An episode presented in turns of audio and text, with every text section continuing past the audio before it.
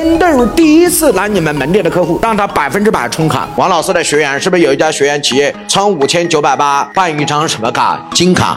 第一。给你五千九百八的美容产品，第二再给你五千九百八的顶级的日本的面膜，第三再送你马来西亚四天三夜的旅游。好了，我们来看一下它的成本结构，美容所占五千九百八里面占多少？百分之二十五的成本，面膜占多少？百分之十五的成本，马来西亚的旅游占多少？百分之二十左右的成本，然后再加上营销费用多少？百分之十的成本，所以总共来计算，百分之二十五加百分之十五加百分之二十加百分之十。百分之七十，所以它的毛利有多少？告诉我啊，百分之什么？三十。所以这个百分之十是指什么？员工提成、房租、水电，这个百分之十。所以除掉之后，毛利还有多少？百分之三十。这只是它的利润的收入一，它还有收入二。收入二是什么？去了美容之后，会不会产生后单的一系列消费？告诉我有没有？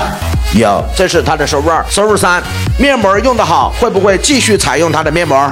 收入三，第四个最大的收入在旅游，旅游过程中有没有可能产生消费啊？有，消费还有佣金分成，所以你看，他把一个普通的一个设计中产生的收入一，后续有收入二、收入三、收入四，所以它的净利润远远高于百分之三十。